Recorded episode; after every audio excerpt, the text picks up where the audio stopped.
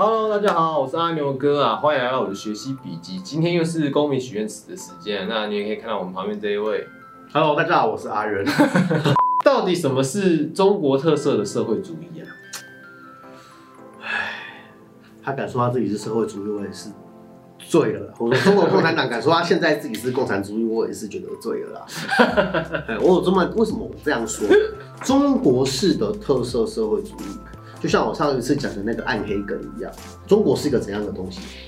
它是个国家嘛，对不对？对啊，中国是个国家，中国式的社会特色的社会主义，那是国家社会主义。就是国家社会主义是什么？就是纳粹嘛。嗯，为什么我说他是纳粹？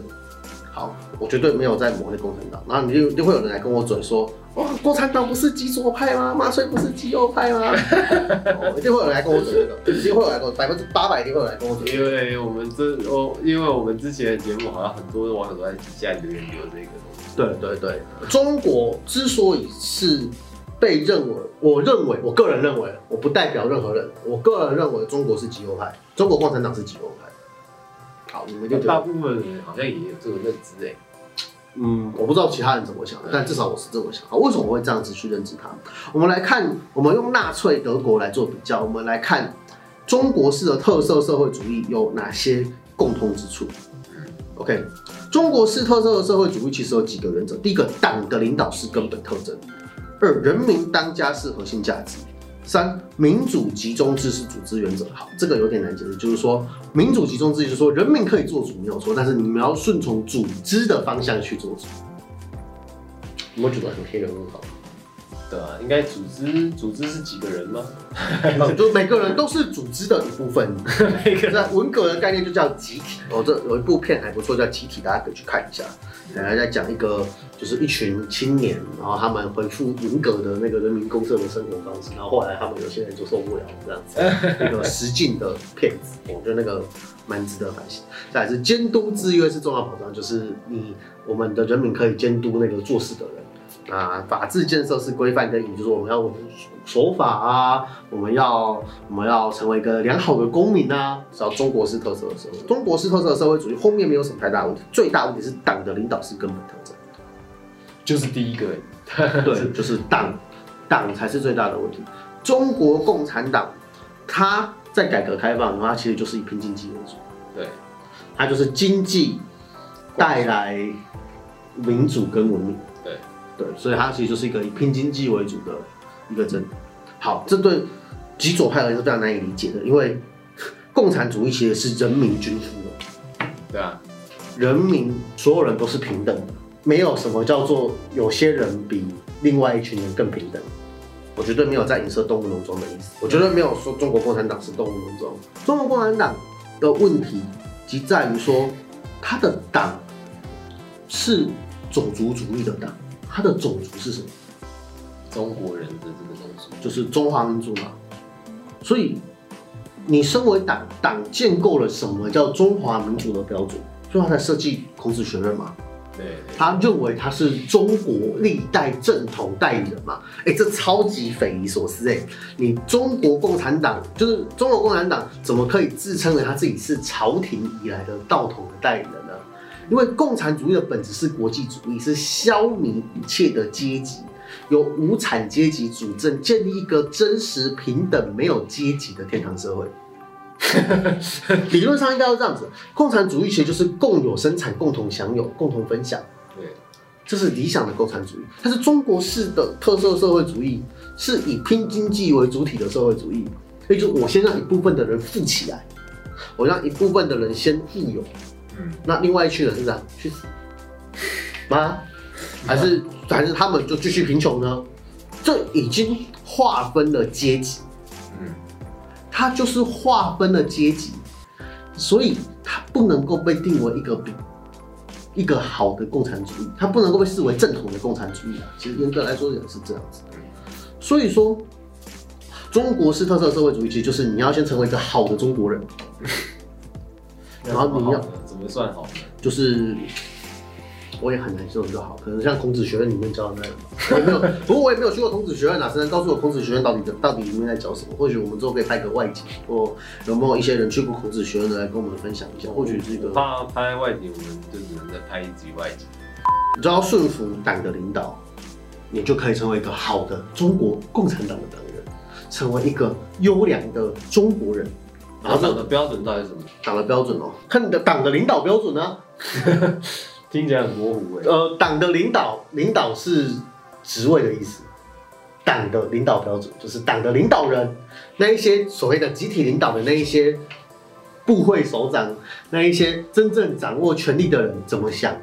中国的标准，中国共产党的标准，那个就是标准。所以说，现在中国共产党里面最高的首长是谁？习近平吧。啊，所以就是习近平的标准就是标准嘛。所以你看中国宪法里面讲那个什么原则哦，毛泽东原则，然后后来就后来邓小平上来就有邓小平，然后后来那个江泽民上来就江泽民原则，胡锦涛上来就胡锦涛原则哦，然后到习近平还有习近平原则，看来要当一个中国人，好像不是那么简单。不简单。然后那个标准呢，就是党的标准。啊，至于党是什么，你去问那里面当政的人是谁。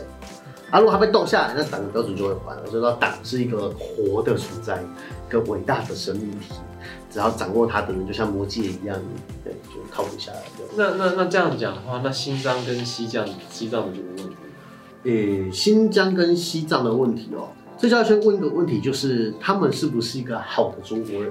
你觉得他们是中国人吗？阿牛个人觉得他们是中国人吗？是啊，你都在中国这个土地上，你不是中国，就像我们在台湾这个土地上，我们按我们就是台湾人啊。嗯，可是中国共产党可能不是这样想。中国共产党本质是一个种族主义的政党，因为他认为要先有中国，我是中国式特色的社会主义，什么意思？我是中国为一个国家所推行的社会主义嘛，所以我要先符合什么标准？符合这个国家期待的标准嘛，这就是纳粹最大的问题嘛。纳粹要建立什么雅利安人的荣耀嘛？所以现在的中华人民共和国在干嘛？在建立恢复中华民族的荣耀嘛。所以中国式特色社会主义上，因为要恢复中华民族的荣耀，我们实行社会主义的技术来恢复中华民族的荣耀，这就是中国式特色的社会主义。好，这样就问一个问题了：中国式的荣耀，我们可以广泛定义为黄皮肤、说华语、用汉字的这些人叫做中国人。听起来感觉我们好像也像，对，同文同种。超忘了。好，然后这就是一个刻板印象，但是中国共产党是非常喜欢这样子的刻板印象。好，这个问题来了，那中华人民共和国底下五十三个民族，那其中又以新疆跟西藏里面的少数民族最会闹，嗯，对，那你就会说，哦，我同化他们就好啦。对，所以我们就有再教育，嗯，同化他们。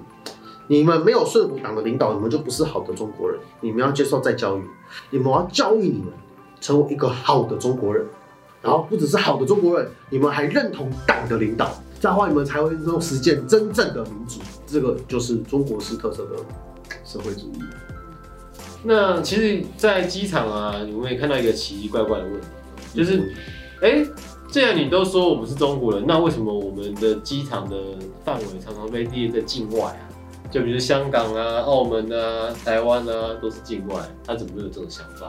是这个刚中国这个概念产生出来的吗？它被视为境外，是因为你不乖啊，你就不乖嘛，你就是好坏坏，没有顺从党的领导，然后然后又有武力，所以他没有办法管你嘛。我哦，说又有国际的力量之源，香港跟澳门就是有国际力量之源，它只能成为特别行政区，哦一国两制，五十年不变，然后今年是第五十年这样。对，超棒的。所以你要知道一件事情是，中国共产党的统治其实为什么会被称为“支纳粹”，就是因为它已经脱离过去我们想象中的共产主义跟社会主义，也就是人民共同劳动、无产阶级专政，工人跟这些农人也有能力成为政府的领袖，也有能力去造福人群，也有能力拿到行政的权利。然后大家共同劳动、共同享有、共同分享的那个共产主义的价值，在现在的共中国共产党是看不到的。然后我们看到是为了形塑中华人民共和国强大的中国形象，用拼经济的方式让一部分的人富起来，而无视于其他不是在这个关注群里面的人的权益。然后甚至还先形塑了一个中国人的形象，要求其他的少数民族要依循着这个中国人的形象去进行再教育。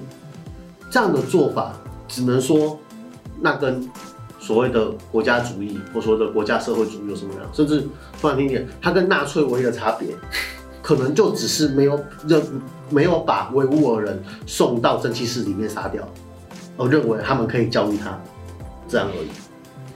那你能够说中国式特色的社会主义是一个左派，或是一个极左派，或者中国共产党是一个左派或极左派的政党吗？照这个逻辑来看，它可能是一个，我觉得它可能比较更像纳粹主义或像法西斯主义的那种国家为了形塑国家强盛的强国形象而出现的一种种族主义，甚至放任网民或放任种族的歧视在自己的国家境内进行，这其实是非常不好的。哦，那回到你刚刚说的那个问题，就是香为什么香港跟台湾不是在那个境内？对啊，对啊，除了国际的现实以外，其实第二个就是，啊，你就不顺从党的领导，你要被思想检查。你是中国人，这没有问题，你是中国人没有哦，同文同种嘛。你是不是一个合格的中国人？那你是不是一个思想纯正的合格中国人？那就是另外一个问题。所以，就以前在学校就有听过中国教案说，他们回去都要做思想考试啊，还有都要做思想检查，对啊、是啊，确实有这样子的事情，就是他们的交换学生来台湾之后，他们回去都要做一个比较简单的问话啊，或者是什么的这样子的过程。不知道有没有那些题目可以看一看，下次要怎么回答这样？对啊，对啊，如果弄得如果弄得到的话，我们或许可以试试看，对啊、我们来谈一下这个问题，对啊、如其实中国共产党是人类史上一个非常有趣的东西，它虽然叫共产党，但是它的做法非常的不共产，